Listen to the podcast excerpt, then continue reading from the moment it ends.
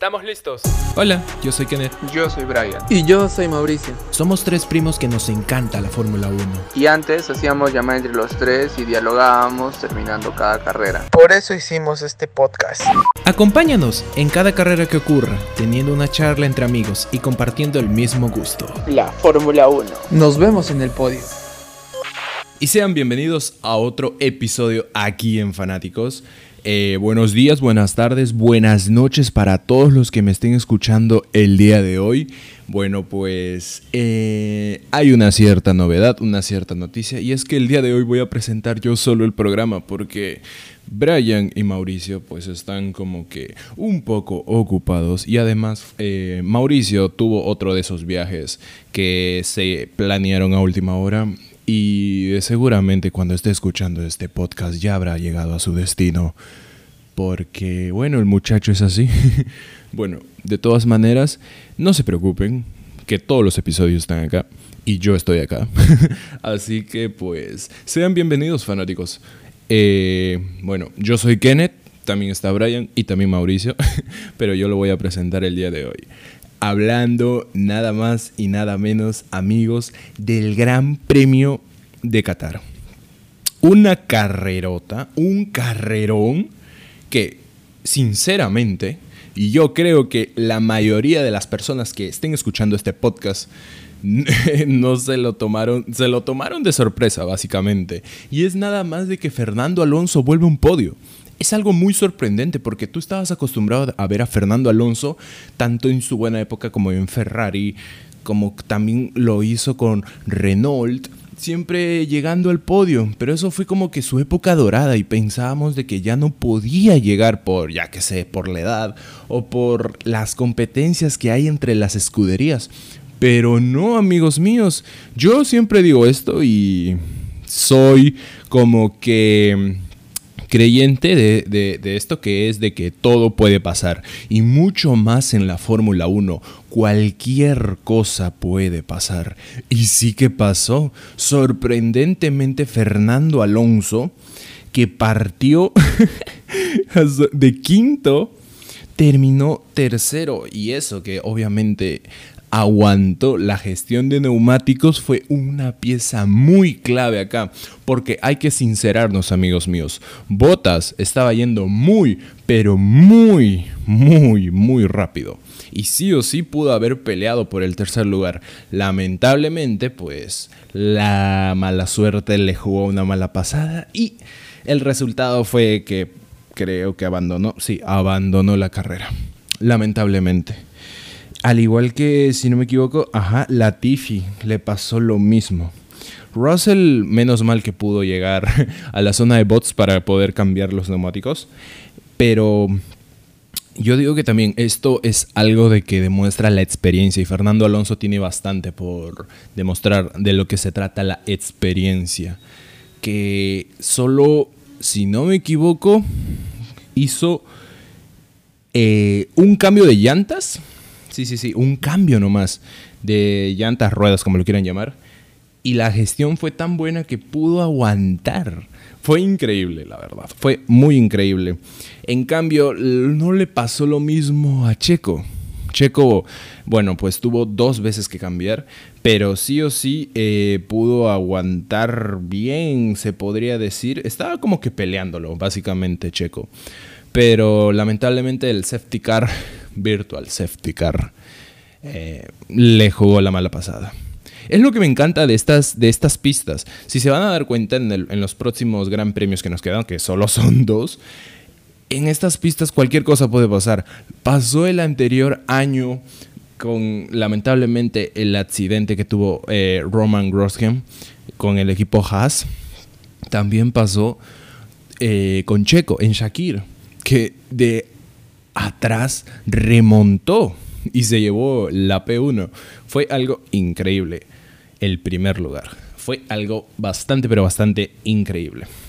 Pero bueno, más que todo, resaltar de esta gran carrera fue muy rápida, la verdad. Eh, se preguntarán por qué se hizo de noche, básicamente por el clima. Eh, el clima eh, juega un papel súper importante. Imagínate, estás en Arabia Saudita, por esos, por el rincón ahí árabe Tú sabes el calor que se vive ahí. Ahora imagínate más el calor del auto, más el calor de la pista. Esos pobres neumáticos no aguantarían ni siquiera dos vueltas.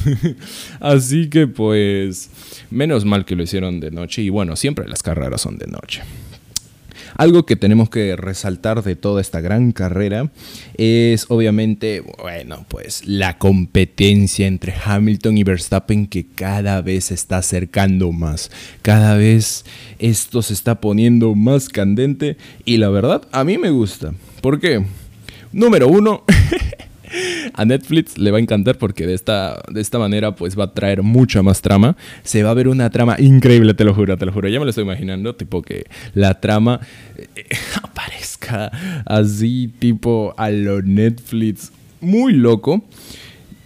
Hamilton tiene 343.5 y Max tiene 351.25. Igual. Perdón. Así que la diferencia no es muchísima. Y ahora imagínense, como yo lo dije en el anterior episodio, esta carrera gana, Hamilton. La próxima, si gana Mats, uff, uff, uff, lo que se va a vivir en el último, en la última gran carrera. Va a ser una completa locura, amigos míos. Y también con la de constructores, porque hay una diferencia mínima. Mercedes, que está liderando, tiene 546.5 y Red Bull tiene 541. Es una completa locura, loco. Una completa locura. Y hablando de esto, eh, Ferrari eh, en el campeonato de constructores eh, creo que se va a quedar con el tercer lugar porque ya va con 297.5 y McLaren, que sería la competencia de Ferrari, ya va con 258. No fue una muy buena carrera, la verdad, para la escudería de McLaren. Eso sí. Pero hay otra cosita que quiero resaltar. Para el tercer lugar del campeonato de constructores, ojito acá, que por ahora lo lleva Valtteri Bottas, lleva 203 puntos. Ojo con Checo que tiene 190. 190 puntos. Si Checo puede hacer una muy buena carrera y Bottas no se la caga, pongámosle así, vulgarmente, la caga, Checo tiene posibilidades de poder tener el tercer lugar. Tiene posibilidades. Es una completa locura lo que se va a vivir en estas dos últimas carreras, amigos míos. Va a ser una completa locura. Algo que tenemos que resaltar también, obviamente, pues Hamilton fue una bestia al volante desde un comienzo hasta un final. Tuvo una muy buena gestión de neumáticos, a la vez que también eh, el cambio de las ruedas fue eh, asertiva asertiva. Sí. Bueno, pues en cambio con Mats no fue tan buena, se podría decir. Aunque tampoco no hay que reprochar tanto porque él comenzó, si no me equivoco, desde la posición 5, eh, si no me equivoco. Comenzó quinto. Quinto, quinto, quinto, si no me equivoco porque la FIA le como que le puso una, una, una, una sanción, pero llegó segundo y además se llevó la vuelta rápida, que además hay que destacar que la vuelta rápida es un puntito adicional. Y, es por eso que hasta por eso mm, se están peleando. Cada punto vale, amigos míos. Cada punto vale. Después de esto, ya hablamos de Alonso, que la verdad nos sorprendió a todos y se ganó también el piloto del día. Yo voté por él, sinceramente, porque fue una completa bestia. Muy buena, muy, muy buena. Checo, al igual, hizo una muy buena carrera. No tan perfecta como se puede decir que hizo Alonso, pero una muy buena carrera. Ocon, Ocon, sí me encantó la peleita que tuvo con Checo. Me recordó cuando, cuando corrían para... es que, es que, de verdad, eh, flashbacks así de, del año pasado, del año. Fue una completa locura cuando todavía corría, bueno, ahora es Aston Martin, pero antes la escudería, la rosadita, no me acuerdo en estos momentos, maldita sea. No es Force India, si no me equivoco. Eh, se me fue el nombre, amigos míos. Pero ustedes me entienden. Eh, Checo y Ocon antes eran ex compañeros de equipo. Y no sé, me recordaba esos momentitos. Sorprendentemente, Stroll sexto. Ahora que estoy viendo la tabla. y sorprendente. Y aquí es algo muy eh, destacable de notar y es que los dos Ferraris suman puntos. Sainz y Leclerc juntitos, 6 y 4 puntitos se llevan. 7, 8, 9, 10. 10 puntitos en total para Ferrari. En cambio, lamentablemente, solo McLaren pudo sacar 2. Ojito con eso, que McLaren sí se tiene que poner un poquito más las pilas. No creo que todavía eh, esté perdido su tercer lugar, pero si necesitan ese tercer lugar, tienen que ser una muy maravillosa, una excelente carrera para las dos últimas que siguen. Después Norris, ya lo hablamos, que quedó noveno. Y Vettel con un puntito. Nice, nice, nice, nice, nice, nice. Me sorprende que Gasly quedó onceavo. Porque Gasly tuvo una muy, muy, muy, muy buena clasificación. Quedando cuarto. No sé qué habrá pasado, pero qué mal por el piloto francés. La verdad, me hubiera encantado verlo en la zona de puntos, porque sí hizo una muy buena carrera. Sí hizo una muy buena carrera. Bueno, después de todo esto ya saben las de siempre. Richardo, Tsunoda, Kimi, que ya nos quedan dos carreras para poder eh, despedirnos de Kimi Räikkönen, que este, este es su último año y al siguiente ya no va a estar, se va a retirar, básicamente, de la escudería de Alfa Romeo. Ay, ay, ay. En resumen, amigos míos, Qatar fue una muy buena carrera. Muy, muy, muy buena carrera. Ahora tenemos que aguantarnos porque vamos a tener una semana sin Fórmula 1, una semana sin carrera. Hay que, tomarnos un, hay que tomarnos un descanso, amigos míos. Las cosas fueron muy, pero muy rápidas desde México, si les soy sincero. México, Brasil y ahora con Qatar fue muy rápido todo. Así que nos esperamos una semanita más y desde el 3 al 5 de diciembre tenemos la, el Gran Premio de Arabia Saudita. Arabia Saudí, Arabia Saudita, amigos míos, es casi lo mismo.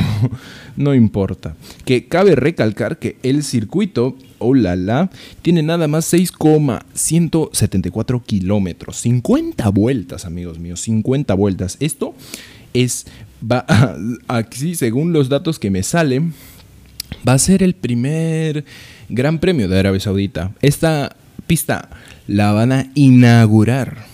Así que va a ser muy sorprendente porque ninguno de estos pilotos de esta temporada sabe el recorrido. Así que posiblemente en la cual veamos como que algún choquecito o en las prácticas. No lo sé. Pero aquí sí que hay bastantes curvas. Hay zonas de DRS por lo que estoy viendo. Sí, sí, sí, sí, sí. Solo hay una, al parecer. Y el recorrido de todo esto es 308,45 kilómetros. Una completa locura. Así que ya saben, amigos míos, a partir de la próxima semana tenemos, eh, bueno, la próxima de la próxima, el Gran Premio de Arabia Saudita. Yo me despido. Nos vemos dentro de dos semanas en Arabia Saudita. Yo soy Kenneth y Brian no está y Mauricio tampoco. Pero no importa, amigos míos.